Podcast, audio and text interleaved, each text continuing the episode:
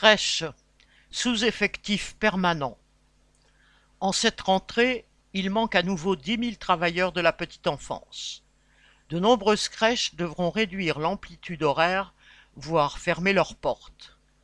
Durant l'été 2022, la Caisse nationale d'allocation familiale évaluait déjà le manque de personnel à ce niveau.